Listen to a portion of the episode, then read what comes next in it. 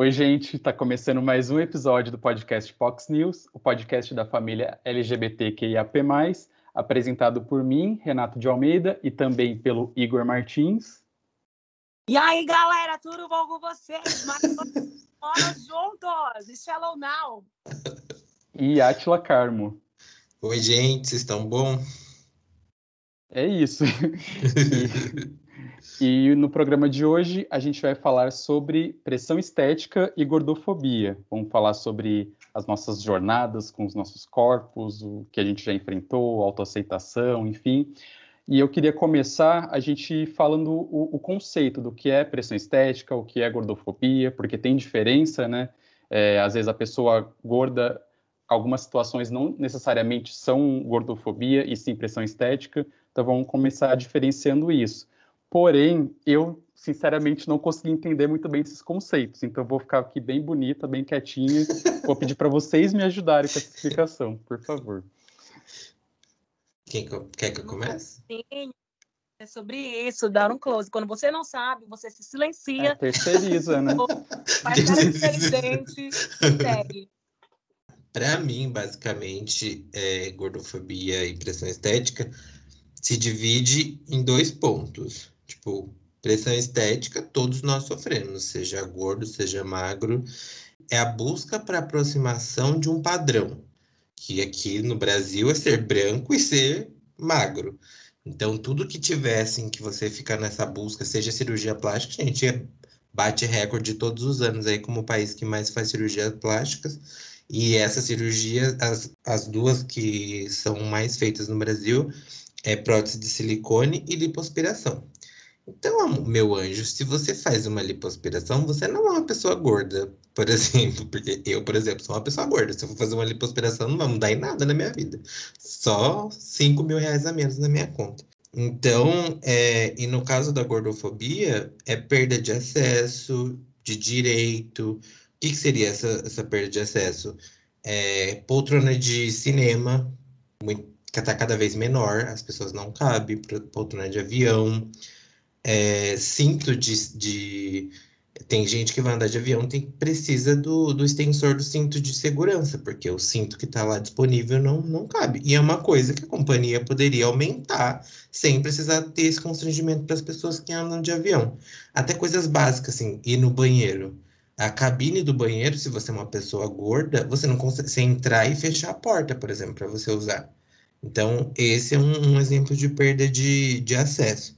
E perda de direitos, tem um, um, um, caso aqui no Brasil muito famoso de, de uma mulher que precisou fazer uma ressonância e a clínica não tinha capacidade, a maca, a maca não aguentava mais de 120 quilos e ela foi transferida para uma clínica veterinária para fazer a ressonância. Aí você pensa, gente, uma pessoa de 120 quilos, qualquer, pessoa, qualquer homem com mais de 1,90m, por exemplo, tem 120 quilos.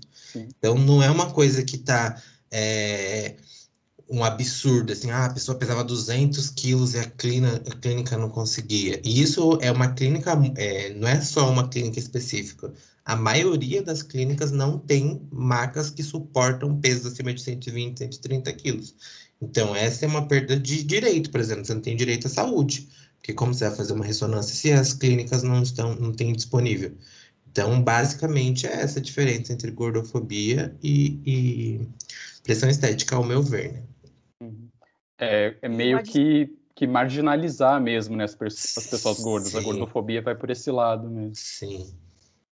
É, porque afinal de contas a gente vê pela própria terminologia da palavra, né? Fobia vem de medo, ter medo de, do corpo gordo, ou né, colocá-lo em, em, uma posição de, de inferioridade. E até é interessante a gente colocar também, dentro dessa questão da gordofobia, que as pessoas colocam o corpo gordo como um corpo doente. E não necessariamente o corpo gordo é um corpo doente, né? E, Sim. Então, é, eu acho que é muito, são muitos estigmas que se colocam dentro do, do, desse padrão estético. E só complementando o que o Atila falou, eu entendo o padrão estético como algo mais abrangente também, né? É, uhum. afinal de contas, a gente tem também pessoas muito magras que se pressionam, né? A ter um corpo padrão, é, pessoas pretas que muitas vezes se olham, não se encaixam porque são preconceituadas por serem pretas e, e, acabam querendo se embranquecer de alguma forma.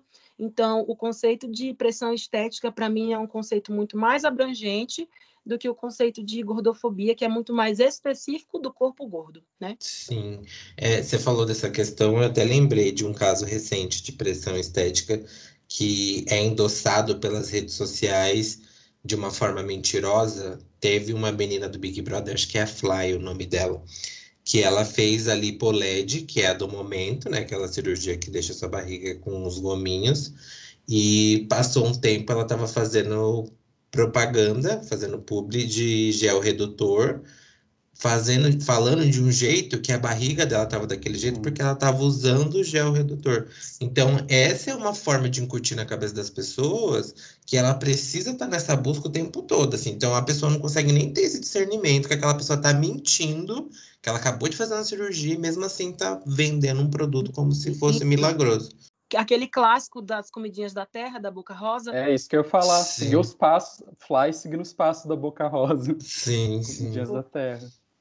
Para quem não se lembra, né? A Boca Rosa disse que não, eu tenho esse corpo graças a todas as minhas comidinhas da terra que eu como em casa, minha granolinha, uma coisinha. Aí a mãe dela, mas e aquela cirurgia que você fez? Mãe, cala a boca, não fala. é, é uma tipo verdade isso. maquiada.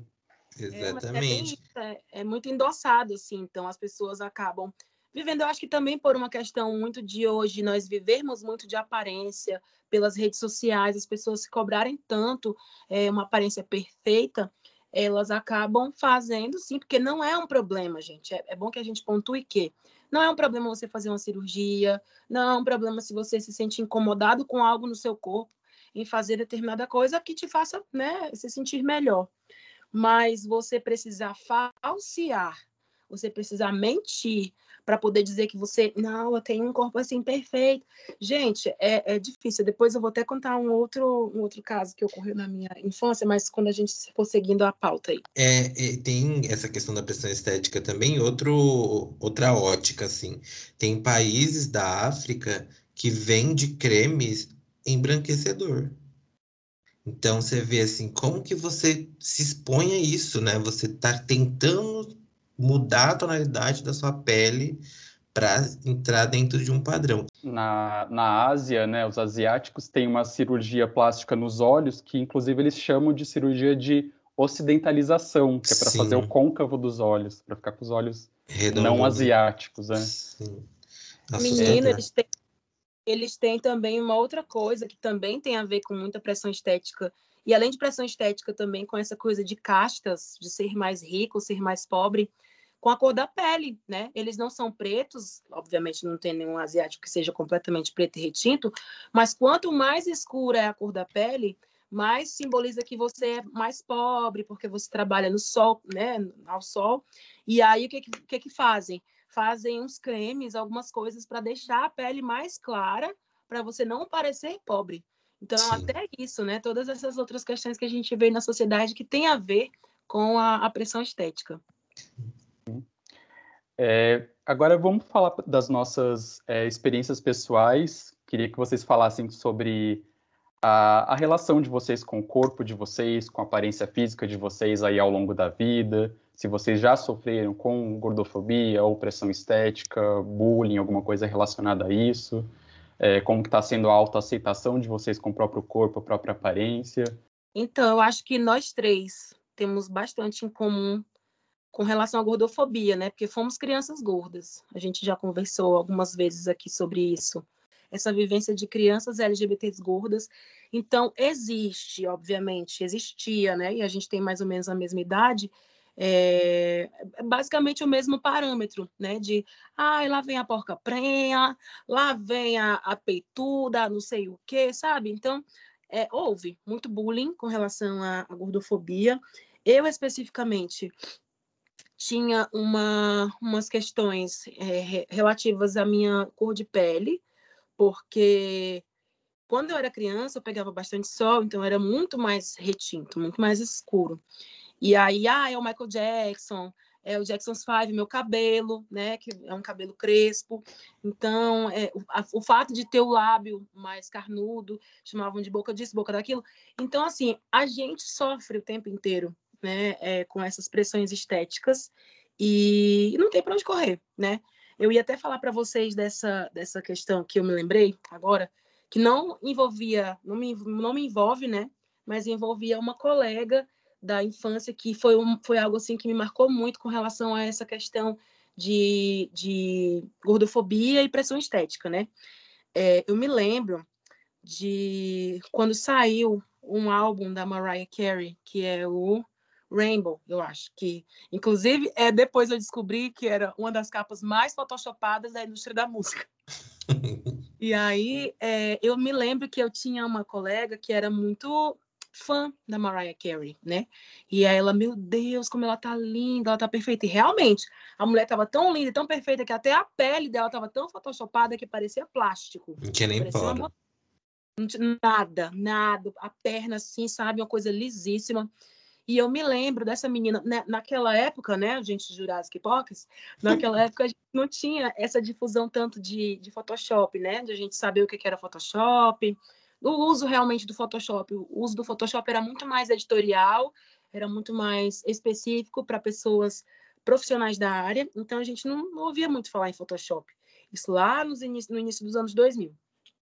E eu me lembro que essa minha amiga viu essa capa desse CD e ela, meu Deus, essa mulher tá tão linda, tão perfeita, tão magra, que essa menina passou a semana fazendo uma dieta à base de sopa só para emagrecer, porque ela queria ficar igual a Mariah Carey na capa do, do CD. E eu disse, gente, é, depois, né? Muito bem tempo depois, hoje eu olhando para isso e eu pensando assim, cara, o quanto nós vimos isso ser é, referendado dentro da, da imprensa, né, dentro dos editoriais de publicidade. Hoje a gente percebe muito mais isso, né, o quanto isso é, era realidade nossa naquele tempo é, até porque eu acho que é uma realidade que tem mudado. Afinal de contas, hoje as pessoas querem, num fenômeno de comunicação, elas querem muito mais se enxergar nas outras pessoas. Então, a propaganda ela está muito mais inclusiva, é, com pessoas reais, com pessoas como nós, né, com, com imperfeições. Não, não quero dizer imperfeições porque não é imperfeição nenhuma. Todos nós temos a nossa perfeição dentro do, do que a gente tem, né, de, de enfim, de características mas, mas ao ver isso naquela época, o quanto isso poderia ter prejudicado assim a, a, essa minha colega e o quanto não deve ter prejudicado tantas outras meninas que não devem ter ficado bulímicas, não devem ter caído aí em anorexia e várias outras coisas como a gente já viu aí no decorrer de todas essas décadas, né? Mas realmente eu tive um, um, um histórico de é, gordofobia, tive um histórico de várias outras pressões estéticas e eu acho que ninguém foge, ninguém sai é, ileso disso. Hoje, muito, muito menos, não, mas um pouco menos, né? Acho que as crianças hoje em dia elas experimentam um pouco menos de preconceito, de bullying, porque é problematizado mesmo, e isso é importante a gente falar. Mas eu acho que, com certeza, as pessoas da nossa época e as pessoas até de outras gerações também sofreram muito com essa pressão, com essa pressão estética e com o bullying, né? Sim. Na semana passada a gente até falou sobre representatividade, e no caso da, da gordofobia, também mudou muito, né? Que na nossa época de escola nem cogitava falar isso sobre gordofobia. Ah, você era gordo, então você merecia estar tá passando por aquilo, por você ser gordo na escola. Então não, é, não havia essa discussão. Hoje tem influenciadores aí, Gordo Maior, tem a Bielo Pereira, que tem programa no GNT, tem Caio Revela, que é um influenciador bem grande da internet, que sofre um hate desgramado. Eu tive professoras na universidade que, que fizeram doutorado sobre gordofobia. Então, assim, houve uma mudança bem grande. Eu sempre tive problema com, com peso, assim. Não problema, né? Mas eu sempre tive um, um peso fora do, do, do padrão. Então, eu já nasci com 4 quilos E, e, a minha família foi uma família muito tóxica nessa, nessa abordagem. Então, acho que com sete anos eu já, ti, já comecei a fazer acompanhamento com, com endócrino, com nutricionista. É, tipo, acho que eu passava mais no endócrino do que no pediatra, e era uma pressão que eu sofria de primos, de tias. É, eu fiquei por muito tempo, assim. Hoje em dia que eu, que eu mudei um pouco, assim, mas eu tive muito, muita dificuldade de gostar de aniversário, porque aniversário para mim era uma coisa horrorosa, porque as minhas tias vinham, traziam camisetas, sempre era roupa, sempre elas me davam roupa. E aí vinha aquele constrangimento, assim, as roupas nunca serviam em mim, parecia que fazia de propósito, sabe? Trazia uma roupa e aí falava, ah, experimenta que eu quero ver como ficou. Aí eu ia colocar, não servia. Aí quando eu fui ficando maiorzinho, eu entrava no banheiro e elas ficavam, não, eu quero ver você provando, eu quero ver você provando. Era uma coisa tão violenta, tão violenta, que eu passei a associar aniversário a coisa ruim. Então, eu não gostava de, de fazer aniversário, porque todo ano tinha festa, todo ano tinha gente na minha casa, e todo ano era o mesmo constrangimento. Na escola também eu sofri bastante com essas coisas que o Igor falou, de chamar de baleia, de não sei o quê, de não sei o quê. Mas eu acho que foi menos tóxico do que a, a minha própria família. Então, eu, eu é, tenho só um irmão. E esse meu irmão, ele sempre foi magro. Então, esse meu irmão, ele sempre gostou de esportes. Então, a comparação era desde muito cedo. Ah, você não, você tá gordo porque você não sai para brincar na rua igual seu irmão. Seu irmão anda de bicicleta, por que você não anda de bicicleta? Então, essa comparação na minha vida foi sempre presente. E aí, quando começou a, a essa questão dos médicos, que até mais para frente a gente vai falar sobre o que, que a gente já fez para entrar nesse padrão, os médicos começavam a violentar meu corpo de uma forma, assim, tipo, não, você precisa fazer uma dieta restritiva. Eu, na adolescência, me dava dietas com mil calorias por dia. E, e a pressão era tanta que refletia na minha mãe. A, a médica teve uma vez que eu fui numa endócrino e ela falou para minha mãe assim: a culpa dele tá gordo é sua. Se você não comprar comida, ele não vai comer. E minha mãe passou a esconder comida. Passou a esconder comida. E assim, não é, eu não tô falando que eu sou uma pessoa obesa, mórbida, que, que eu vivo comendo todas as coisas e vivia na adolescência comendo. Não, eu era uma criança gorda, nada de diferente, sabe? Eu não estava doente, eu não tinha problema com colesterol, nunca tive problema com colesterol, triglicéridos, nunca foi um problema na minha vida. Mas sempre os médicos tratavam como se eu fosse uma pessoa doente e que eu fosse morrer a qualquer momento, assim, sabe? Então, para mim, foi um processo bem difícil. Eu cheguei na, na, no início da vida adulta, a primeira coisa que eu fiz foi procurar ajuda psicológica. Então, faço terapia já tem mais de 10 anos, e a porta de entrada para isso foi a aceitação do meu próprio corpo, e junto também com, com a questão da LGBTfobia. Mas o ponto principal foi meu corpo, assim. Então, eu tenho traumas, por exemplo, de não usar roupa branca. Eu vim usar roupa branca depois da vida adulta. E, e mesmo assim, quando eu coloco camiseta branca, eu me olho no espelho, me vem coisas na cabeça, assim, sabe? De, não, mas eu, eu lembro na minha na infância de eu usar roupa branca para ir na festa de família e minhas tias falarem abertamente: Nossa, mas roupa branca engorda. Tipo, na frente de todo mundo, como se fosse uma coisa normal, assim.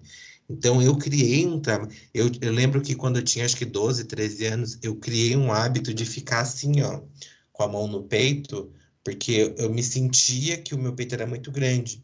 Então, tenho recordações da, da, minha cabeça, tipo, eu tava no mercado com os meus pais, eles falando, tira a mão do peito, que coisa estranha, você tá com uma mania esquisita. E era justamente porque na escola já apertava o meu, meu peito, que a gente até falou aqui no programa, de uma violência absurda, assim, sabe? Ah, eu vou te dar um sutiã. Pessoas, inclusive, assim, há pouco tempo já aconteceu isso de falar, nossa, tá precisando de um sutiã. As pessoas são muito violentas, elas não percebem que isso gera traumas nas pessoas irreparáveis, irreparáveis. Então, eu tenho 30 anos e tem coisas que aconteceu comigo na adolescência e na infância que ainda é vivo na minha vida, assim. Então, é, tipo, andar sem roupa demorou muito tempo. Ó, eu sou casado tem uns dois anos. Demorou muito tempo para eu me sentir à vontade no relacionamento que eu tô. Eu tô num relacionamento há oito anos. Para eu me sentir à vontade para andar sem roupa. Demorou muito tempo, muito tempo. E coisa para um, que para muitas pessoas isso não é uma questão, porque já eu tive muito problema mesmo com gordofobia. Com, e engraçado, com pressão estética, eu não tenho tanto assim. Eu não tenho essa busca por, ah, eu tenho que ficar com a minha barriga tanquinho. Ah, eu quero afinar meu nariz. Ah, eu quero fazer isso. Eu quero. Não, eu não tenho isso. Eu, por muito tempo, sempre quis emagrecer. Mas não para me encaixar no padrão. Para parar de sofrer a gordofobia. É, emendando isso no que o Atila falou, tem essa questão mesmo da gordofobia médica, né? Tem muitos relatos de pessoas que vão para os consultórios para qualquer outro motivo e o médico não solicitado oferece alguma, algum tratamento, alguma coisa para a pessoa perder peso. Ele sempre é, presume que a pessoa também quer perder peso. Eu já fui no dermatologista para ver, tipo, um alergia no braço e ela falou do meu peso. Uhum. Fala assim, ah, mas você precisa emagrecer, que às vezes tá ligado a, a, a gordura em excesso. E assim, a, a construção disso faz com que, por exemplo, nesse, nesse momento, eu estou aqui contando meu relato. Para quem não conhece a minha imagem, parece que está falando de uma pessoa que é obesa mórbida que não passa numa porta, sabe? Tipo, não, gente, eu estou indo no dermatologista porque eu tô com uma alergia no braço e eu quero curar essa alergia. Existem formas, né? Porque quando passa para para o campo realmente de uma doença, quando é algo associado a alguma doença, realmente pode acontecer, gente. A gente também não pode fechar os olhos para isso. De repente você tem ali uma alimentação regada a gordura e aí pode sim ocasionar uma outra doença. É, mas é a forma que você fala. Você não, e outra também, Igor, se, se, se é, realmente tem essa ligação, o médico fala de uma forma que, que cabe a ele, no, no sentido de. Você emagreça, sim, assim, sim. olha, que você está é, tendo ou alguma coisa pode ter a ver com a sua alimentação, com o que você está comendo. Se você emagrecer, ok. E, Agora, e outra, você... falar assim, falar assim, ó, eu sou dermatologista, acho que isso tem associação, estou te encaminhando para o endocrinologista porque ele é especialista nisso. Não, não, não tem nada a ver com isso. A, a questão é da pessoa querer falar do uhum. seu corpo. Então, é o tempo todo essa violência em todo espaço que a gente passa sempre presumir que o corpo gordo automaticamente é doente e que Sim. o corpo magro automaticamente é saudável, que uhum. também não é verdade. É, a minha vida é um grande efeito sanfona. Eu nasci gordo, ganhei do Átila, eu nasci com 4,9 kg. Nossa! É, minha, minha mãe foi esperta, fez uma cesárea. Aí, assim, na, na fase meio que de pré-escola, eu fui bem magrinho, bem magrinho mesmo. Eu comia pouco, tomava sustagem para ver se me alimentava melhor. Minhas tias contam que, que ai, pegava no bracinho do Renato, parecia que ia quebrar. Contou assim. Aí depois, mais com, com uns oito, dos oito aos 12 anos, mais ou menos, eu engordei bastante. E daí fiquei com o peito grande e passa por tudo aquilo que a gente contou lá no no episódio de sobre escola, né? Sofria bullying na sofria bullying na escola, como já contei, mas também sofria bullying na família, inclusive do meu próprio pai, inclusive de outros adultos, né? É, aliás, esse fator da, do body shaming aí da família nunca estava bom, porque eu engordava é porque eu estava gordo, eu emagrecia é porque eu estava magro demais. Aí, de uns 12 para 13 anos, eu emagreci muito. Em dois meses, eu perdi 10 quilos. Eu já não sou alto, eu era mais baixinho ainda para aquela idade, então perdi muito peso. E depois, quando chegar nesse tópico, eu vou contar como que eu fiz, que eu não recomendo. E aí, já na idade adulta, é, oscilações de, de peso mesmo. E atualmente, eu, eu me gosto, eu me aceito mas tem algumas coisas que me, me incomodam, situações específicas que eu, que eu me sinto desconfortável, tipo, para comprar roupa, para ir na praia, tirar uma foto de corpo inteiro, tem umas coisas específicas assim que eu tenho meio eu sou meio travado assim para algumas coisas. Engraçado, né, essa questão de comprar roupa que você citou. Eu, eu já não tenho isso. Eu não sei se hoje para mim é mais fácil, Porque muitas coisas dessas violências que eu sofri ao longo da vida, meio que eu coloquei numa caixinha assim que tá meio apagada da minha vida. Acho que... Mas hoje em dia, quando eu vou comprar roupa, eu não tenho tanto. Assim, obviamente que, que eu tenho dificuldade para encontrar roupa. Mas quando eu encontro a roupa, não tem assim, ai, mas não ficou bom aqui, ai, não ficou bom assim. Para mim é, é, é mais tranquilo essa questão de roupa. Eu acho que eu, eu não me sinto confortável com as minhas proporções, não com o meu tamanho, mas com as minhas proporções, com as minhas formas, assim, eu sou meio encucado, assim, com isso. Sim. Então. Eu queria só falar que vocês falaram desde, assim, da terra infância, eu digo, menina, então, assim, devagar, falei tão pouco, mas, mas eu acho que, basicamente, também, é, com relação a isso que o Atila e você, Renato, colocaram, assim, é a infância de uma criança gorda ou quem que emagreceu engordou, enfim. É, eu me lembro, eu tenho uma, uma, uma, memória assim, porque a gente acaba tendo essas coisas que marcam a gente para o resto da vida. E é interessante até o que você falou, é, Atila, com relação a, a, a essas dores que a gente carrega. É interessante que a gente coloque que, por mais que a gente faça terapia, a gente faz terapia não para esquecer ou alguma coisa do tipo. A gente faz para aprender a lidar. Sim. Porque a gente não deixa de, de pensar ou de ser afetado por tudo que a gente já viveu. Então, assim, o estrago foi feito. Né? Uhum. A gente, na, na verdade, faz com terapia é mais para a gente poder conseguir viver com esses fardos e essas, esses fantasmas que nos acompanham. E quando Mas, você passar de novo, você já saber como que, que você tem que lidar com aquilo não é um lugar tão desconhecido assim que você não. Sim. Se for uma chuva, você sabe que você vai conseguir abrir um guarda-chuva que você tem na sua mão. Mas, mas eu me lembro, por exemplo, né, dessas, dessas questões que marcaram assim a minha infância. Eu não sei se vocês lembram de um brinquedo que tem em parque de diversão daqueles bem antigos, assim, que tem um pula-pula que parece uma gelatina bem grande. Uhum. Gente, eu não entrava naqueles brinquedos porque as crianças diziam para mim que eu ia explodir o brinquedo porque eu era gordinho. E aí, ah, não. E vocês acreditam que eu passei por toda a minha infância sem brincar nesse brinquedo, porque eu tinha medo. Tinha medo de, de ir ao cinema, porque eu tinha medo de engasgar na catraca da, do, da roleta do cinema.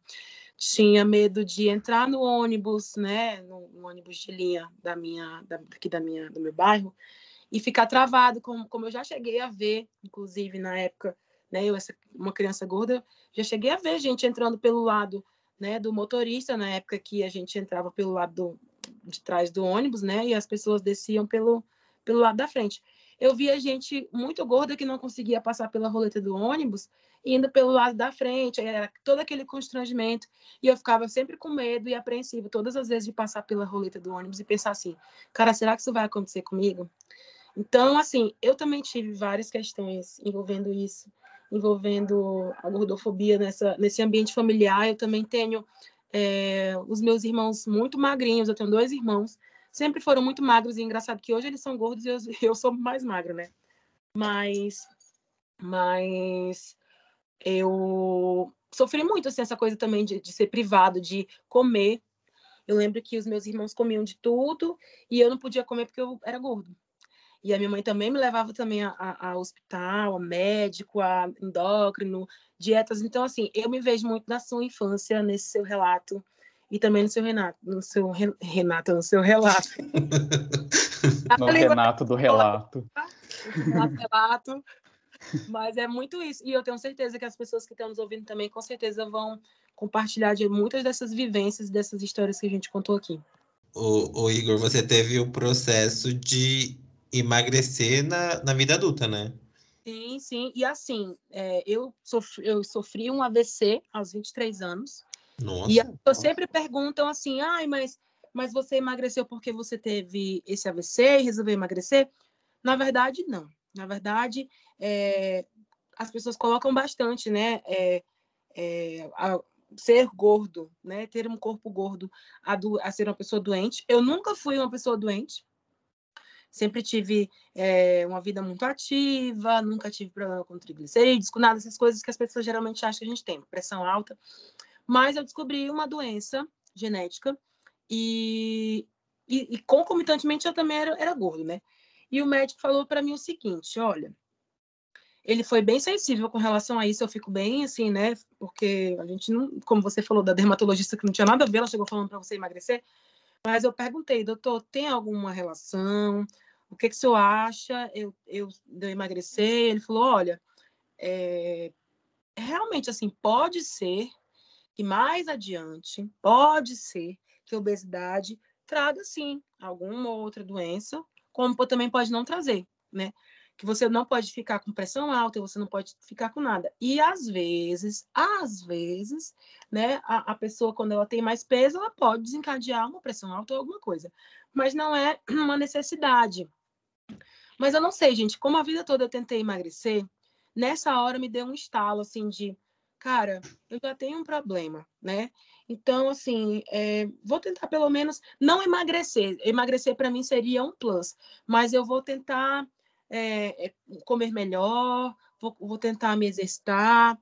E aí foi o que foi acontecendo, assim, eu fui gradativamente me reeducando, porque diferente do que eu e você, Átila, que você né, colocou com relação a dietas muito restritivas, é, hoje a gente tem esse conceito da reeducação alimentar, que é um conceito que tem muito mais a ver com você comer melhor de você a, a readequar os seus hábitos e não restringir a sua, a sua alimentação, né?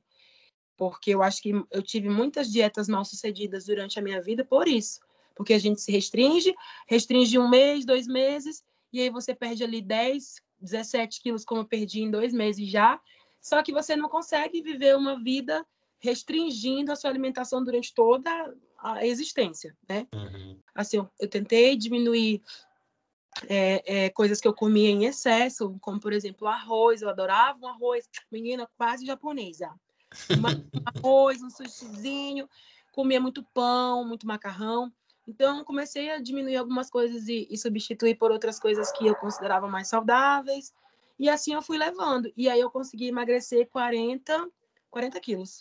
E aí tem muito disso, das pessoas acharem que, ai, por que, que você emagreceu? Escutei, gente, escutei tanta coisa quando eu emagreci que vocês não imaginam.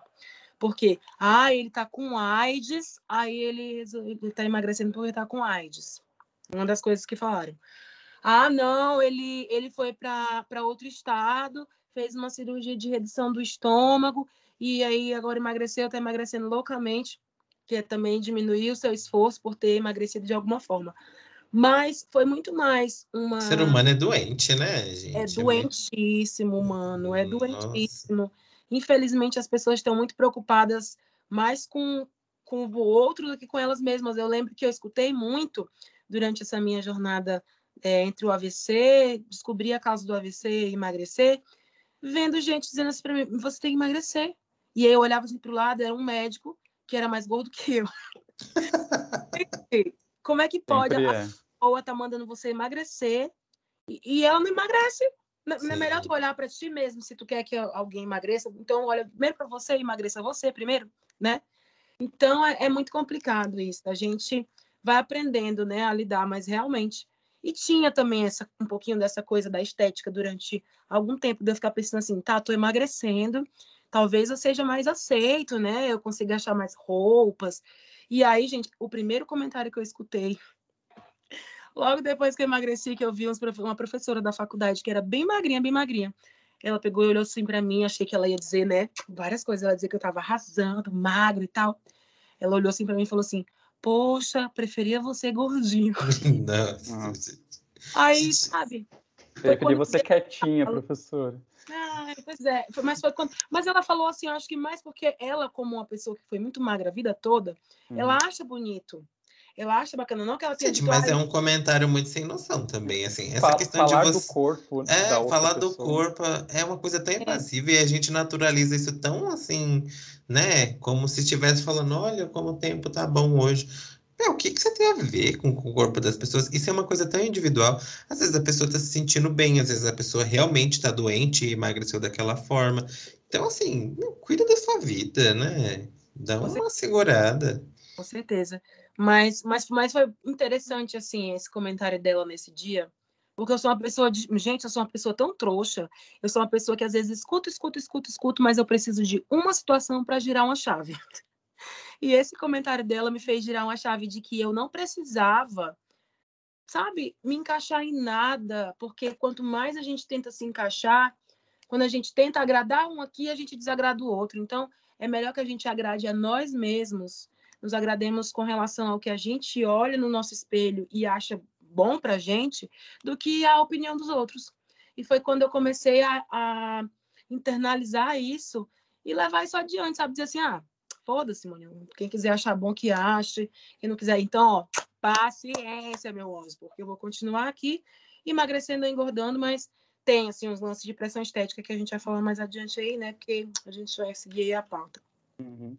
É, o Igor começou a falar um pouco, né, sobre o processo de emagrecimento dele, mas eu quero continuar nesse momento Pretty Hurts, Vamos falar os sacrifícios, as loucuras, enfim, as coisas que a gente já fez para se sentir mais bonito ou para se encaixar em algum padrão. Eu acho que as, as, as, dietas loucas, que eu acho que toda criança, adolescente, pessoa gorda com, com problemas ainda de aceitação já viveu. Eu já fiz dieta da sopa, já fiz dieta do mingau, já fiz dieta do não comer nada, já fiz jejum eternamente, porque já não era mais nem jejum intermitente, era jejum eternamente. Gente, eu, eu fiz de tudo já. Eu acho que toda criança, adolescente, jovem, adulto que não se aceita já fez coisas assim. E não me arrependo, aliás, me arrependo bastante, né? Não me, não me orgulho disso. Mas já, já com relação à pressão estética, sim, tem um, uns negócios que eu olho assim, eu digo, hum, sabe, não me gosto, não me quer, mas vamos, vamos Antes de eu começar a falar, eu queria saber do Igor, que ele teve essa mudança aí de 40 quilos. Não sei, eu, eu já passei por esse processo. Quando eu, no início da vida adulta, que eu comecei a trabalhar e fazer faculdade ao mesmo tempo, deu uma coisa no meu corpo, que eu emagreci, tipo, 25 quilos em seis meses. Então, eu tava me sentindo muito magro. Aí eu comecei a ter outro problema, porque inclusive eu tenho até fotos, depois eu vou mandar para vocês. Que eu me olhava no espelho, os ossos aqui do pescoço saltado. Então, assim, como eu nunca fui uma pessoa magra, para mim, me ver daquele jeito, eu não estava me reconhecendo. E aí, eu percebi que o fato de eu ser uma, estar uma pessoa magra, os meus problemas continuavam os mesmos. Não, nada muda. Então, assim, você emagrecer, a gente tem muito isso, por muito tempo eu carreguei isso. Que, principalmente na adolescência, eu falava, meu, a minha vida só vai dar certo quando eu emagrecer. Eu já tive várias vezes esse pensamento.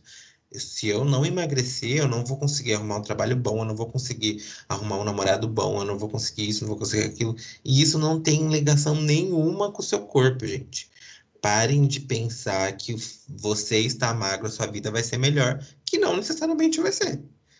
Eu quero saber do Igor se a vida dele mudou depois que ele emagreceu.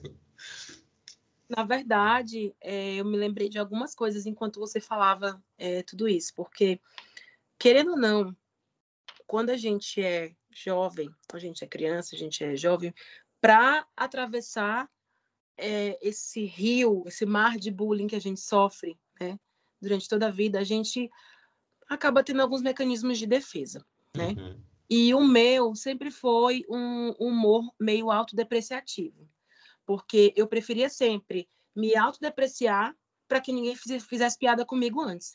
E aí eu me lembrei agora, tu falando isso, é, uma coisa que era muito louca na minha cabeça quando eu emagreci, é que eu sempre fiz algumas piadas autodepreciativas com relação ao meu peso, que eu não conseguia, depois que eu emagreci, que eu emagreci também bem, bem rápido, assim, eu emagreci cerca de 30 quilos, os primeiros 30 quilos em nove meses, também foi bem rápido. E, e você acaba tendo um, um, pouco de bug, assim, porque você não se enxerga o tempo inteiro com aquela aparência magra, né? E eu via volta e meia é, eu fazendo piadas, né? Que soavam para quem não me conhecia quando eu era gordo, gordofóbicas. Porque uhum. eu falava coisas assim, tipo, ah, isso é porque eu sou gordo, isso é porque, sabe? E que, inclusive, às vezes eu ainda me caio assim num, nessa, mas me lembra assim, cara, eu não sou mais gordo, né?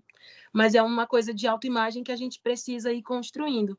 Mas de mudança na minha vida, eu também sempre achei isso. Isso que você falou, eu acho também que é algo que, que é muito coerente com a minha história, também de achar que eu precisava é, ser magro para poder ser uma pessoa bem-sucedida, é, apesar de que eu também me, me, me colocava numa muleta de, de humor. Eu sou uma pessoa muito bem-humorada, sempre fui, mas eu exagerava né? Porque eu, ah, eu sou gordo, mas pelo menos eu sou engraçado. Mas, mas eu acho que o que mudou para mim foi esse girar de chave. Foi importante eu emagrecer para eu perceber que eu não preciso nem ser magro, nem ser gordo, eu preciso ser eu para ser feliz, né? Uhum. E, e, eu acho que foi a maior mudança, assim, que o emagrecer me, me trouxe.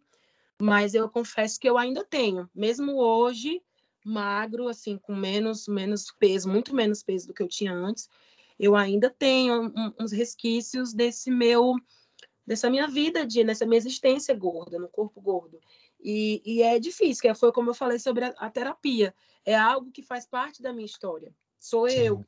Então não tem como eu dissociar que eu já fui gordo um dia, né? E que isso às vezes vai acabar conflitando, vai acabar chegando de alguma forma no meu existir de hoje, que é um existir magro. Mas, mas eu acho que a maior mudança, com certeza, foi essa, de haver uma mudança de chave e eu ser, é, eu, de eu me aceitar como eu sou, independentemente do meu peso.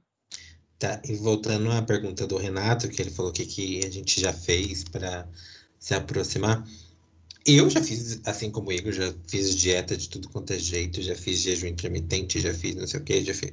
Academia, já me matriculei em todas da minha cidade anterior, já todas já, já tem meu cadastro lá, porque eu entrava e saía. Aliás, academia é uma, é uma coisa tão traumática para mim que eu detesto academia, eu detesto aquele ambiente. Geralmente eu detesto as pessoas, os papos que tem ali é um ambiente para mim horroroso. Tanto assim que eu estava até pensando agora, depois que eu tomar a segunda dose da vacina, em voltar para academia. Só que eu estou pensando em voltar para um, um, uma academia que tenha tudo, menos musculação, sabe? Pode ser natação, pode ser é, muay thai, qualquer coisa, menos musculação, porque eu tenho um pavor, não de fazer o exercício, mas do ambiente. Eu fui na academia aqui perto da minha casa para fazer um, tipo, cotar ali valores. Na recepção me deu raiva daquelas pessoas passando, falando aquelas coisas assim, sabe? Nossa, eu falei, gente, será que eu vou me matricular? Porque eu tô com ódio desse ambiente, já tô na porta, já tô com ódio. A mulher falou, você não quer conhecer? Eu falei, não, não precisa, moço, só quero saber o valor mesmo, porque eu tava com tanta raiva, que é um ambiente, assim, traumático para mim, é traumático eu, eu, falando da minha vivência na academia, né? Porque eu faço academia hoje e foi difícil entrar na academia porque eu sempre pensei que eu deveria emagrecer para estar na academia.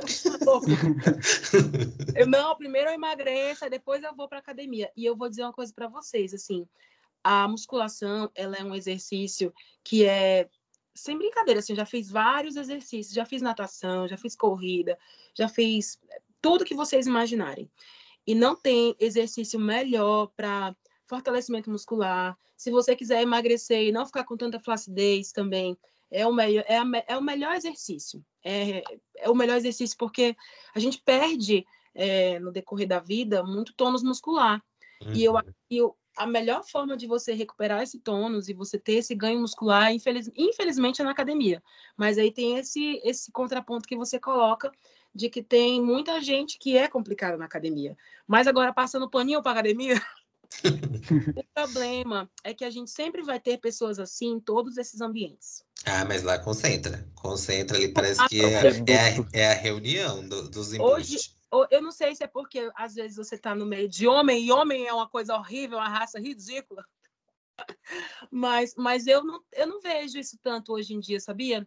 Eu não sei se é porque eu chego eu faço o meu, e ali eu tenho as pessoas que eu converso e, e saio, sabe? Então eu acho que para mim é muito tranquilo, foi muito tranquilo por isso, assim. Eu acho que a minha introdução nessa academia foi foi uma introdução menos menos agressiva, mas eu sei com certeza que é um ambiente muito hostil, principalmente para quem está acima do peso, porque é um ambiente que é regado de pressão estética. Na parede tem gente magra fazendo exercício num grande plot ali. As é, piadas gordofóbicas, assim, eu não consigo estar ali se eu não tiver de fone. Mas eu, mas eu milito, tá? Eu, ei. Não, assim, mas é, não é comigo, sabe? A, a piada é com outras pessoas que acaba você ouvindo, você falando, gente, mas. Ei, mas aqui, eu milito. Né? Menino, mas eu milito. Meu Deus, eu acho que não. Mesmo com os outros, eu chego lá, ó, a rainha da militância. Aí eu faço assim, ó. Ouviu esse barulho? É o tabu quebrando lá do outro lado da sala. Gente, façam. Não, gente, é, eu acho que assim, é, quando a gente se cala, se a gente escuta e se cala, a gente é omisso em tudo, né? Então, se eu escuto alguma coisa que eu acho que não é correta, seja com relação à gordofobia, com o que for, eu falo, eu abro a boca e falo mesmo. Mas. Ai, tem vezes que eu sou conivente, porque assim, eu não tô disposto, sabe? Você fala assim, não, não eu não tô afim de comprar essa briga. Ah, eu sei que não vai mudar nada. Por isso é... que é legal. Por isso o quê? Por isso que é legal você estar tá com seu fone, que quando você não está disposto. Tá por isso, mas eu acho que é uma, uma, é uma estratégia minha, justamente isso, para eu não ficar nervoso, eu não ficar me sentindo mal por não ter feito nada. Assim, é um ambiente uó para mim, mas enfim. Eu tô ali, não tô ali, né? É, mas é necessário. Eu entendo que é necessário e tanto que eu estou em busca de algum lugar que eu consiga me encaixar. É, mais com relação às coisas absurdas que eu já fiz na vida, uma vez eu fui no endocrinologista que era um, um endocrinologista que receitava drogas ilícitas. E tanto que é, ele receitava a sibutramina, que é um remédio que lá naquela época já era proibido. E ele dava receita para as pessoas tomarem a Mas, torta direito. Ah, hoje é lista de novo. Já é lista de novo? Uhum. Misericórdia. E aí ele receitava. Eu cheguei aí lá. Eu lembro que ele não atendia no convênio, ele era particular. Eu fui lá, paguei a consulta e ele me receitou e eu não tive coragem. Falei, não, gente, eu não vou tomar, porque eu morria de medo de ficar dependente daquilo e ser um processo pior. E aí não fui. Aí passou um tempo, eu fui num médico que, que nem era é um médico que de indicação. Foi no convênio mesmo, eu falei, ah, eu vou fazer uma consulta. Ele falou, ah, eu tenho um remédio aqui que é muito bom e é manipulado. Então, assim, não é uma coisa pesada. Pode tomar que vai ser bom. Ele acelera a, o processo de expelir a gordura. Aí fui eu, comprei, comecei a tomar. Gente, era uma droga tão pesada, mas tão pesada, sério, que eu dormia muito. A, a, forma que expelia do meu corpo a gordura, as fezes saíam brancas, brancas. E eu tinha uma amiga que tomava, que ela ela tinha um problema de compulsão alimentar, então ela não fazia dieta para tomar o remédio, porque aí você precisa fazer dieta para tomar. Então ela comia muita, tipo, fritura, essas coisas. Ela disse que uma vez ela foi no restaurante, ela sentou, o corpo dela estava expelindo tanta gordura que ela expeliu ela sentada no restaurante. Quando ela levantou, tinha uma suja de gordura, que ela tinha sujado toda a roupa dela de tanto que o remédio era pesado. Aí eu fico pensando, gente, que violência com o corpo da pessoa, um médico, um profissional que estuda 10 anos da vida, receitar, assim, a torta direita, toma. Porque, assim, é uma droga muito forte, que se com combinação com outras coisas pode te gerar um problema irreversível. E, e, e as pessoas não estão nem aí. A sibutramina, por exemplo, ela hum. dá, pode dar taquicardia, pode então. desencadear se você tiver algum tipo de problema né, neurológico aí, ou psicológico, você pode ter também, né, algumas É a cloroquina dos obesos. É tipo isso. Cloroquinou toda. E, e, outra coisa também que é muito comum, gente, não sei você, Igor, mas eu acho que já passei isso por umas quatro, cinco vezes, endocrinologista me indicando para fazer bariátrica. Não, mas aí no seu caso é mais fácil fazer bariátrica. Fazer bariátrica. E, gente, assim, para mim, hoje, no peso que eu tô, se eu emagrecer 20 quilos, para mim eu já tô magro. De, de assim, pro, pro, pro meu bem-estar, entende? Então, assim, gente, como que alguém indica uma bariátrica para alguém que na academia resolveria o problema muito entre aspas assim. E era algo comum. Ah, faz a, a, a, bariátrica, eu faço aqui, o convênio cobre. Ainda fazer, tipo, as coisas, eu faço aqui um processo que o convênio cobre, você não vai precisar pagar a cirurgia. É assustador isso, é assustador. Eu não sei se vocês concordam, mas eu acho que isso é muito pela romantização de, um, emagrecer muito rápido, Uhum. Ai, não, você consegue, é rápido, é tranquilo, é fácil.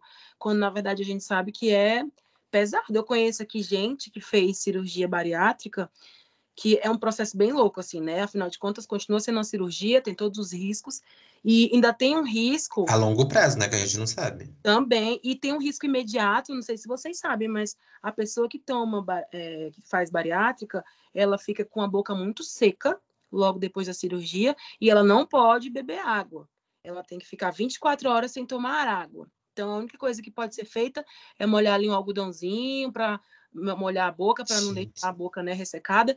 E aqui em Rio Branco, né, no Acre, onde eu moro, um cara morreu porque ele tomou água depois da bariátrica. Ele simplesmente... O Chiquinho Scarpa, o Chiquinho Scarpa, ele quase morreu, porque ele fez a cirurgia e passou uma semana, ele bebeu um litro de ADES para suprir a ansiedade dele estourou várias coisas, ele teve que fazer uma cirurgia para reparar. Horrível, gente. Horrível. Então, tem, toda, tem todo esse rolê assim de achar que é algo fácil, porque é algo que se faz ali numa mesa de cirurgia, mas ninguém lembra que tem todo um processo. Tem processos, inclusive, é, é, complicados, como, por exemplo, que as pessoas não sabem, pode dar é, é, queda de cabelo, porque Sim. você. Não, tem que fazer reposição de vitamina pro resto da vida. Totalmente. Então, é, é, romantizam bastante esse lance da bariátrica. Sim. Tem, tem relatos até de pessoas que engordam mais ainda propositalmente para se enquadrar me... nessas cirurgias. Médicos já me indicaram, falaram assim, ah, mas se você engordar mais 10 quilos, você já está apto para fazer a cirurgia. Eu ficava pensando, gente, mas não deveria ser o contrário? Uhum. Deveria propor que você emagreça das vias naturais 60% de quem faz a, a, a, bariátrica volta engordada de novo. Antes, antes de mais nada, você precisa trabalhar o seu psicológico, né? E você falou essa questão do psicológico, eu lembrei. Eu tenho uma amiga que ela fez bariátrica recentemente, acho que foi no ano passado. E aí ela estava pedindo indicação de psicólogos. E aí a, a, a psicóloga que eu passo falou assim que daria, faria o atestado para ela, mas precisava de pelo menos um ano de acompanhamento para ela estar. Tá. Ela foi em outro e fez o, o, atestado na hora. Ou seja, existe também essa questão que as, os, o profissional não está preocupado com a longo prazo do paciente, né? É, eu também tive essa relação conturbada com a academia, porque por causa desse meu engorda e emagrece ao longo da vida, então, tipo, eu tive e ainda tenho assim o corpo flácido, então tentei insistir por algum tempo na, na musculação. Acho que eu cheguei aí no máximo um ano inteiro, assim, mas isso há muito tempo. E fora isso, tipo, ia dois meses, desistia. E mais uns meses, desistia, assim foi indo. Os últimos anos, desisti completamente. Quem, quem sabe um dia. Mas sempre achei um, um ambiente bem desconfortável, bem hostil. Tinha, tive experiências negativas com o professor. Teve, até estava lembrando esses dias, conversando com, com os amigos. É, teve uma, uma academia do, do, meu bairro aqui, que eu estava fazendo exercício, aí o professor falou assim: é, Nossa, até minha avó pega mais peso do que isso. Gente, que eu só Eu só terminei aquela série que eu estava fazendo ali, fui embora, nunca mais voltei naquela academia. É... Segura sua avó, sua avó e é. levanta ela. Pois é. é. Bom, fora isso, o que teve de mais marcante aí que, que eu fiz em relação a, a tentar me sentir mais bonito e entrar em padrões, como eu falei, né, na, quando eu tinha de uns 12 para 13 anos, eu emagreci bastante. E como que eu emagreci? Fazendo uma dieta louca. Eu simplesmente, tipo, em todas as refeições eu comia muito menos, tipo uma colherzinha de nada, assim, de comida. E eu passava fome, eu ficava com tontura, mas segurei ali. Tipo, mas, mas não recomendo de forma alguma. Emagreci rápido, mas foi péssimo, assim, tipo, meu pai brigava comigo porque eu não comia direito, mas ao mesmo tempo tinha gente que me elogiava por ter emagrecido. Eu lembro de uma funcionária da escola que mal conversava comigo, falou assim: "Nossa, Renato, parabéns", não sei o quê, tipo, tem tem isso, né? as pessoas parabenizarem a você ter emagrecido, isso é bem complicado. E agora já na idade adulta, uma coisa que eu fiz que é uma coisa invasiva, né? Mas eu fiz de forma planejada, segura, consciente, que eu fiz uma cirurgia plástica.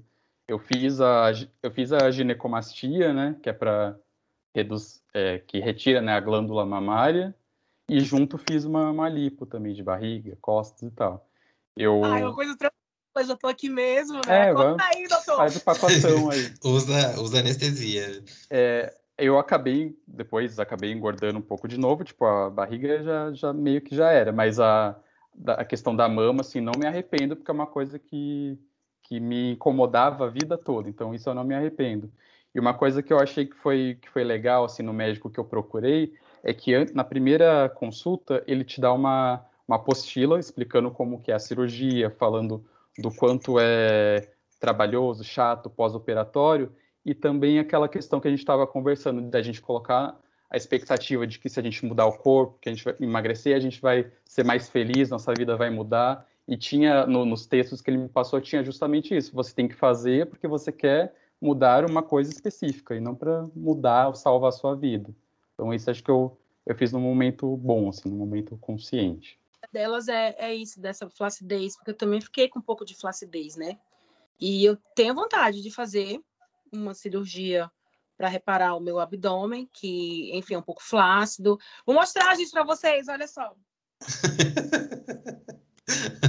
Mas também você perdeu 40 quilos, né? Muita coisa. Tô até bem, menino, para quem perdeu 40 quilos, assim, sabe? Não fiquei com é. tanta flacidez.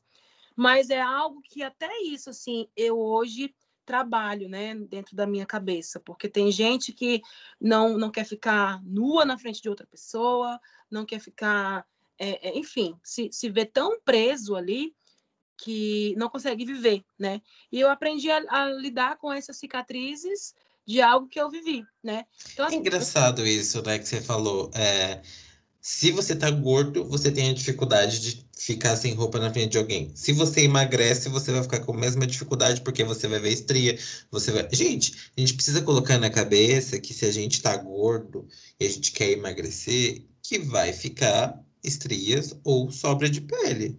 Então, uhum. Então, assim, se o seu problema é achar que você vai ficar com um corpo padrão, minha filha, você vai ter que morrer e nascer de novo, sinto muito. Menina, chega, chega já já a Alessia Cara aqui, falando pra gente que são os scars of your beautiful. Scars of your beautiful. Aí, oi, tudo bem? Mas é bem isso mesmo, assim, eu olho e eu digo assim, cara, é uma coisa que eu não gosto em mim, que eu não posso mudar agora, diante de todas as outras coisas que eu olho e que eu gosto no meu corpo né? Seja uma bundinha gostosa, seja uma perninha aqui, tá uma coisa bem gostosa, né? Mas, mas eu queria falar também uma outra coisa, porque a gente tem uma quarta pessoa nessa bancada para falar sobre pressão estética também, que é quem? A Agatha Power, gente. Que aí, é, aí, é verdade. Aí sim eu, eu quero falar para vocês agora, eu vou começar aqui a nossa sessão de terapia. Com relação à Agatha Power, eu tenho muito mais pressão estética do que com relação a mim mesmo. Mas então, a sua drag é padrão, né? Ela é padrão. É. é padrão. Eu sou uma pessoa fora do padrão, mas a minha drag é completamente padrão. Sim. Então, é, eu me vejo muito preso nisso, assim, sabe? E eu preciso emagrecer, porque eu preciso usar uma roupa justa e achar que aquela roupa tá com uma, uma modelagem que atende ao corpo padrão. Então, realmente, assim, eu me vejo fazendo muitas coisas, me pressionando muito, como o Igor, porque eu sei que lá na frente eu, eu vou colher como Ágata, mas eu acho que é muito mais uma pressão artística, porque faz muito parte da minha estética artística, do que efetivamente, né, eu, mas acaba também conflitando com, com o meu existir, porque eu não posso, por exemplo, pensar em, ah, eu tenho, posso engordar, posso relaxar, pensando que lá na frente, quando eu for fazer drag, é, a minha drag, ela tem um padrão, que eu sigo, né? Uhum. E é complicado, assim, com relação a envelhecer, pensar em envelhecer como drag, gente. Tem coisas que eu fico pensando assim, que eu fico, gente, eu sou louca. Louca, sou muito louca. Porque... Isso eu não tenho, sabia? De, de pensar em envelhecer. Como Igor eu não tenho, mas como Agatha eu tenho. Uhum. Porque Por performar uma figura feminina. É... Uhum. Porque vocês imaginam o seguinte: é, a Agatha é quase uma, ela é uma persona, claro, mas ela é praticamente uma personagem como uma Mulher Maravilha, né? A Mulher Maravilha ela não envelhece, ela não, ela vai viver aí durante 200 anos e ela vai ser a mesma Mulher Maravilha, forte, com seu lacinho, Diana. Mas, mas a Agatha não, porque não vai existir uma outra pessoa que vai viver a Agatha no meu lugar. Sim. Então, eu preciso, eu sei que eu preciso, e aí vamos, vamos de terapia, meu anjo?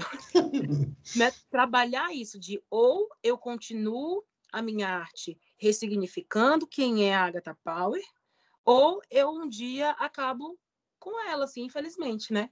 E aí eu preciso é, ver em qual caminho seguir, a qual caminho eu, eu posso né, trilhar.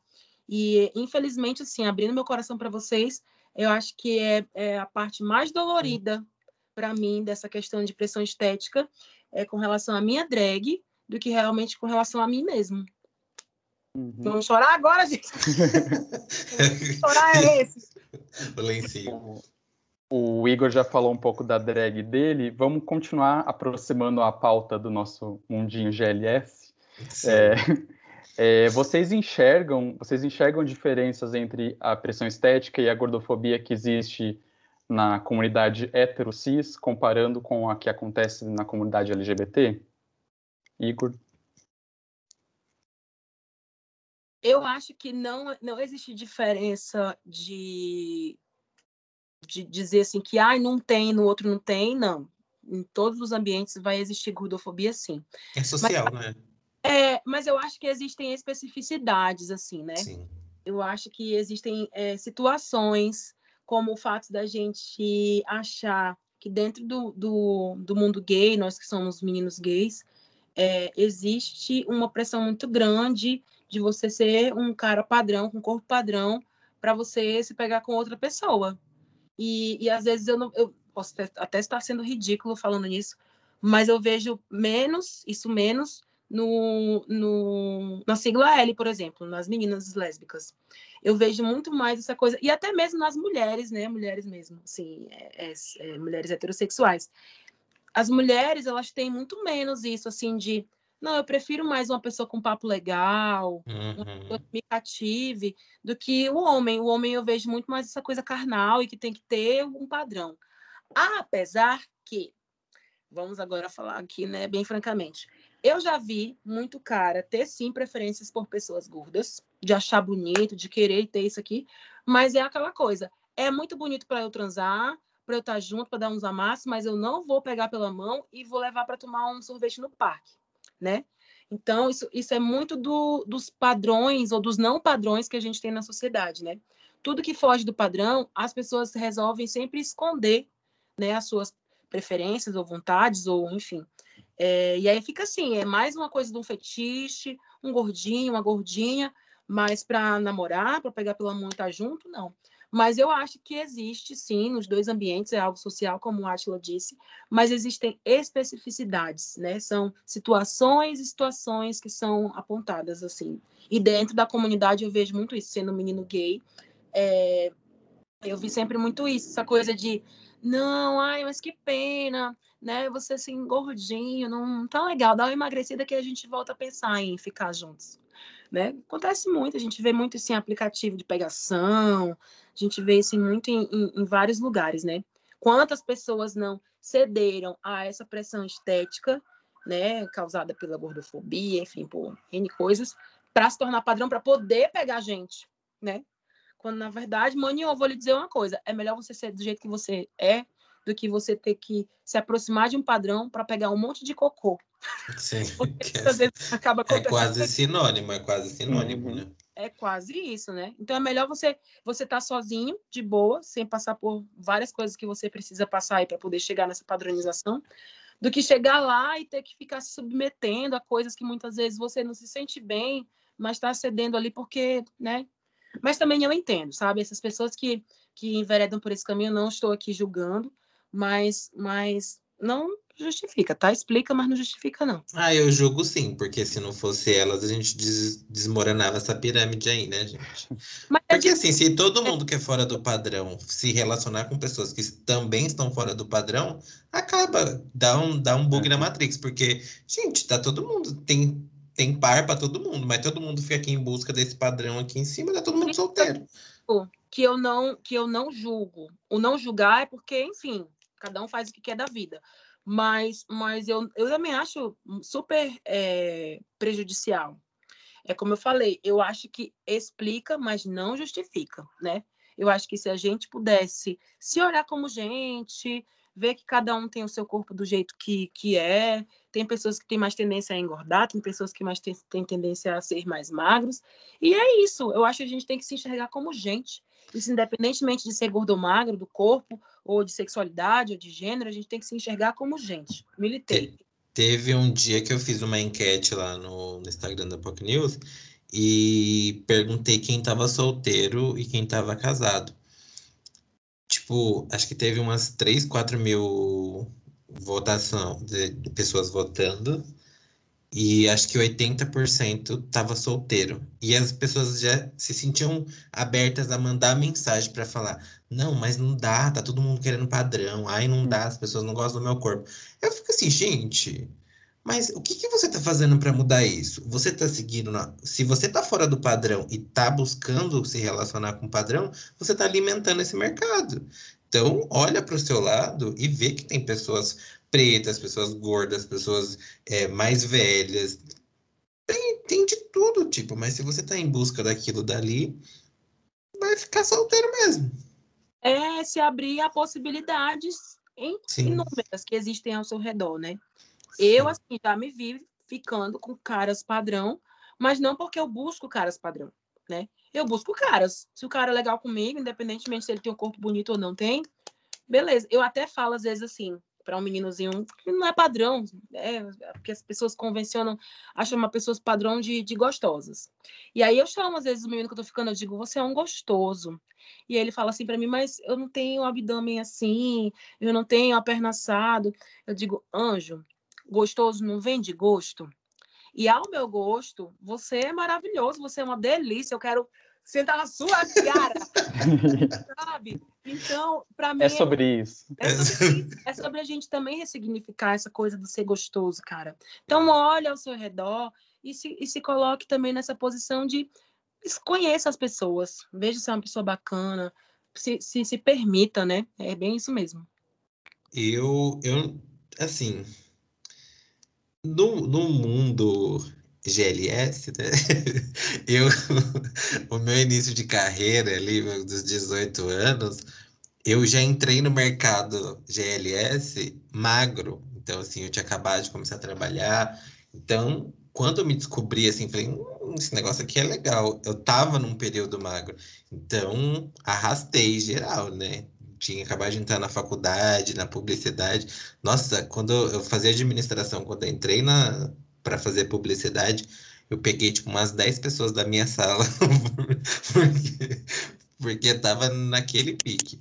E aí depois depois, assim, logo depois, assim, passou uns dois anos, eu engordei novamente os 20 quilos que eu tinha perdido.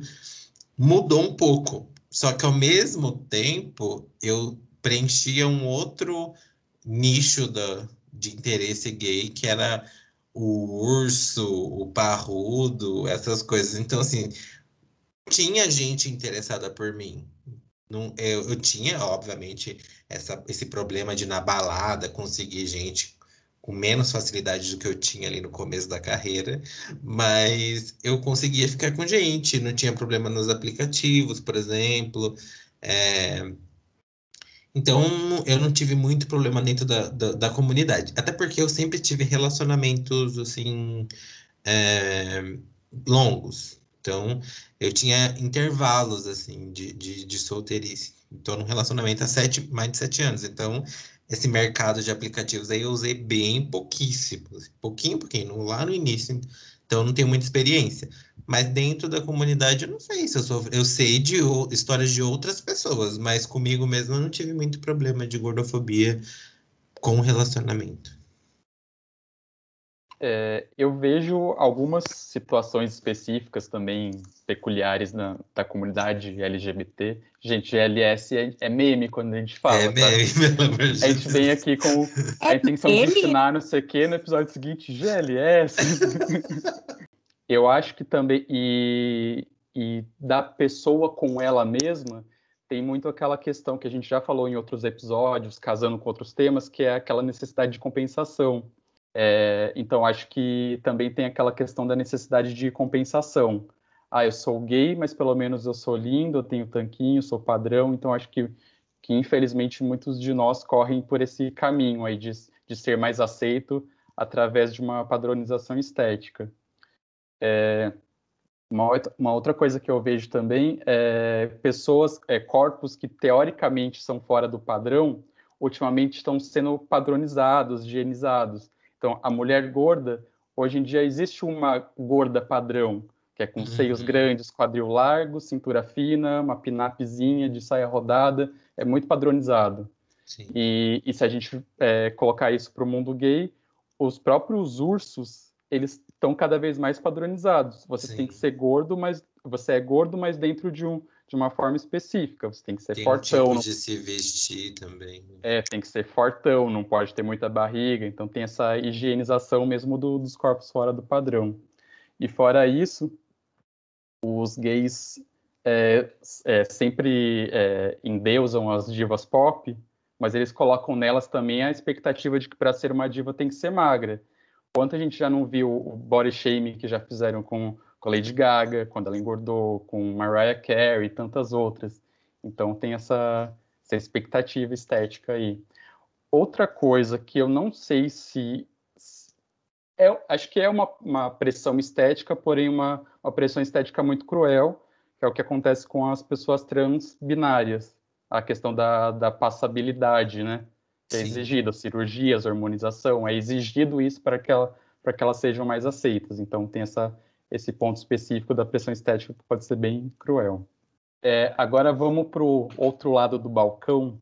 É, vocês já procuraram é, padrão de beleza, é, expectativas estéticas em outras pessoas, nas suas relações?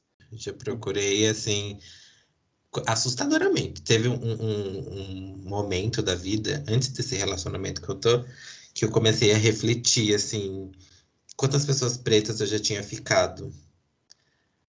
E foram pouquíssimas, pouquíssimas, pouquíssimas, pouquíssimas mesmo, que dava para contar no dedo de uma mão quantas pessoas gordas eu tinha ficado, eu fiquei pensando, gente, como eu sou uma pessoa gorda e fiquei com tão, tão poucas pessoas gordas assim? Então, e aí eu fui criar, ao longo da minha vida adulta, com a ajuda da terapia, eu mudei tanto o meu gosto que hoje, quando eu vejo, é muito mais fácil eu me atrair por uma pessoa gorda do que por uma pessoa magra. E mas na época, no, no início lá da, da carreira, eu, nossa, eu só queria pessoa branca, só queria pessoa magra, eu só queria pessoa que performava masculinidade. Eu era aquela pessoa de não sou e não curto afeminados, isso com 18 anos, e, e precisou apanhar muito para eu entender que aquilo era muito errado, sabe? Mas assim, foi um processo que eu aprendi. E hoje já não é uma questão para mim. Eu acho que se eu não tivesse num relacionamento hoje, eu não teria dificuldade para ficar com outras pessoas, porque eu ia procurar nesses nichos, no afeminado, no gordo, no preto.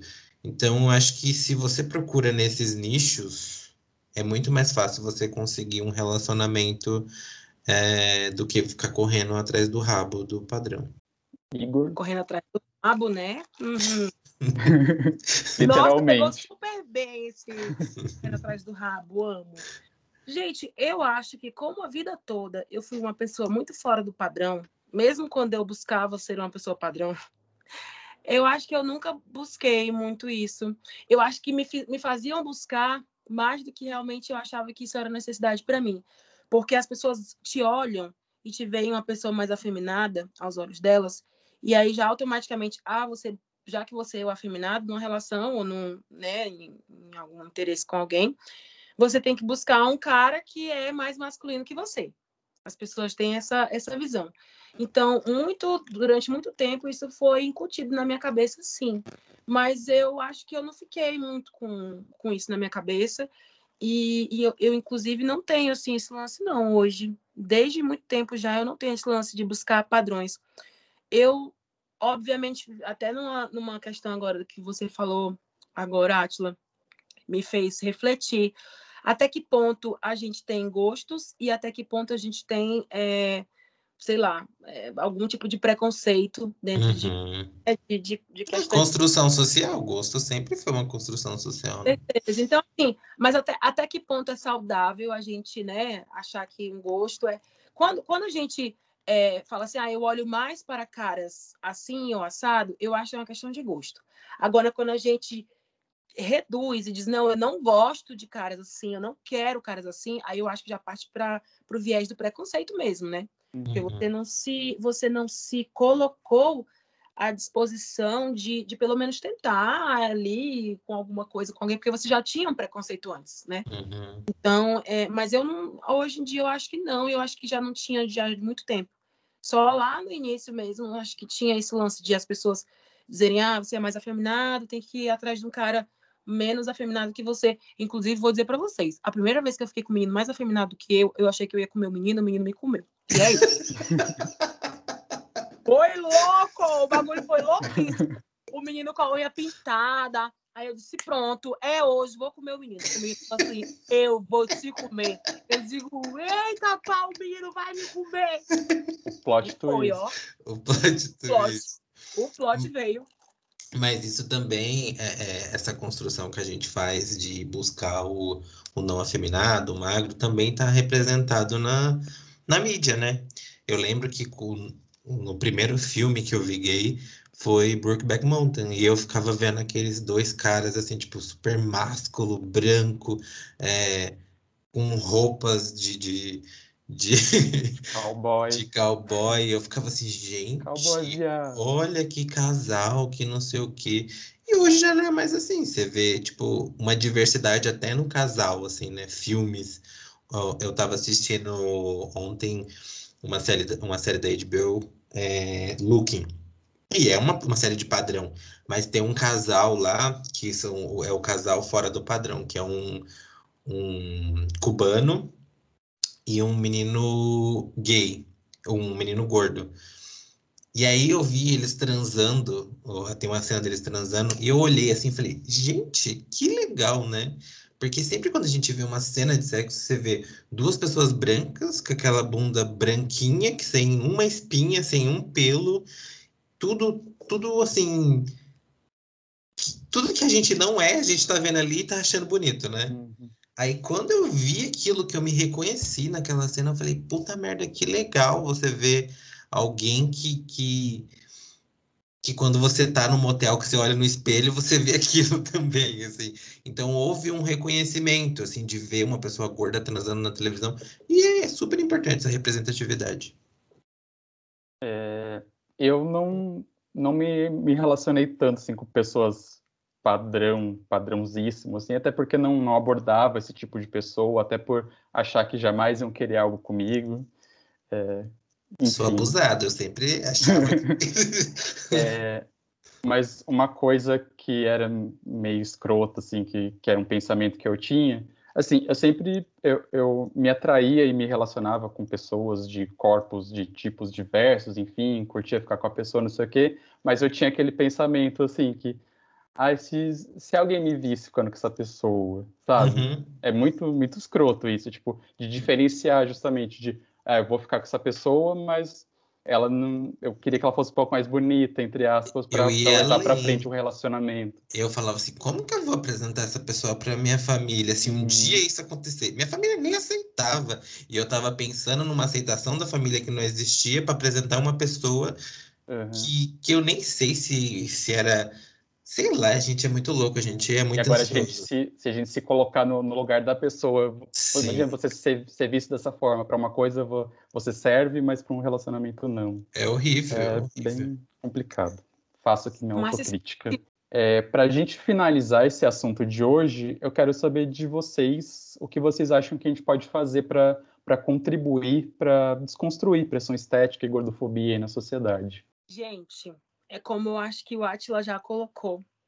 Eu acho que a gente, o máximo que a gente puder, não se colocar nesse lugar mesmo de, de, nos, de tanto nos pressionar esteticamente, quanto também alimentar é, certas pressões estéticas, né? Seja ficando com, com gente diversa, seja a gente tentando é, não incutir certas, certas coisas que a gente vê, né? Eu acho que se a gente começar a fazer o nosso e influenciar as pessoas a fazerem o delas também, a gente consegue aos poucos, mas é muito difícil. É como todas as pautas que a gente já colocou aqui. Não é algo que a gente vai ver da noite para o dia, né? Mas a gente precisa começar de algum lugar, né? E que seja por nós mesmos, seja mudando nosso, nossa concepção com relação à nossa autoimagem, quanto à imagem também que a gente faz das outras pessoas. Ah, eu concordo com o Igor. Eu acho que é uma coisa que, que a gente não vai mudar o mundo. Não adianta a gente falar, não, a gente tem que sair na rua gritando que as pessoas têm que fazer isso e aquilo. Mas o mais importante é mudar você e o seu bem-estar. Se assim, se você é uma pessoa gorda, não adianta você ficar buscando essa mudança de não, preciso mudar para minha vida dar certo. E eu falo de um lugar de uma pessoa que passou por isso, teve esse pensamento e viu que não dá certo. Não dá certo você achar que sua vida vai mudar só depois que você emagrecer. Eu emagreci minha vida continuou a mesma. Tendo que acordar todo dia cedo para ir trabalhar, tendo problema de relacionamento, tudo, tudo, tudo, tudo. Então, acho que é muito mais fácil, na, nesse ponto de vista de relacionamento, você olhar, ter um olhar mais amplo, assim, é, seja em todos os aspectos, relacionar pessoas gordas também, que você se reconhece, pessoas pretas, pessoas trans. Para a gente se sentir melhor, eu acho que é muito mais fácil a gente olhar, um olhar mais amplo, para a gente conseguir se sentir bem também. Se você vê pessoas gordas e se desperta interesse por aquelas pessoas, por pessoas pretas, eu acho que é, é até mais fácil para você conseguir se relacionar com mais gente, conhecer mais gente, mais pessoas e tudo mais. É, essa parte de, de, trabalhar internamente, eu acho que é mais um pouco mais simples do que a gente querer mudar o pensamento alheio, infelizmente, Sim. né? Então vamos começar fazendo o, o que é mais simples. É, essa questão de ver corpos diversos como possibilidade né, de, de relacionamento afetivo ou sexual mesmo. Isso é muito importante, né, não ficar correndo atrás dos padrões.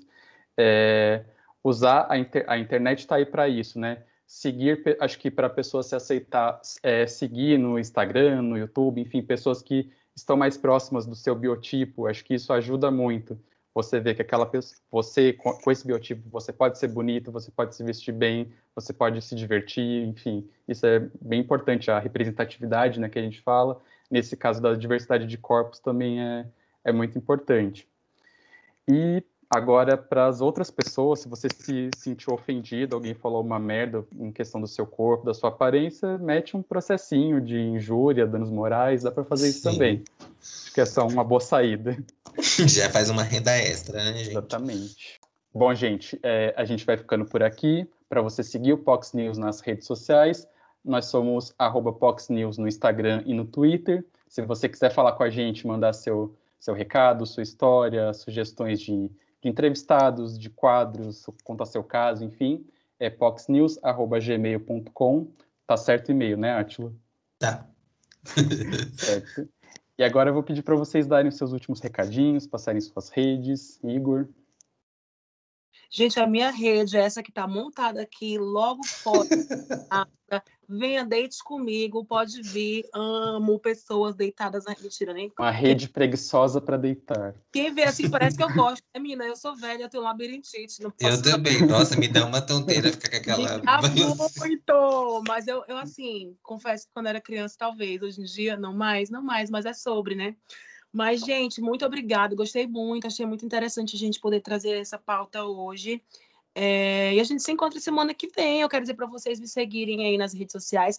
Eu que sou uma pessoa fora do padrão, louca, sagitariana, não binária, e é sobre. Então me sigam aí no meu Instagram, Twitter, é, TikTok, todas essas coisas, tudo, arroba Igor L. Martins, tá? E é sobre isso. Acompanha aí o trabalho da Drag Queen. Beijo. É. Gente, eu queria dizer que meu Twitter foi hackeado e eu fiz uma conta nova então tratem de me seguir. É arroba eu sou Atila no Twitter e no Instagram eu sou Atila Carmo. E eu sou no Instagram e no Twitter, arroba Renato de Almeida, e no YouTube, canal Renato de Almeida. Tá meio paradinho o canal lá, mas acho que nas próximas semanas vem aí. é isso, gente. Beijo, até a próxima semana. Beijo, galera!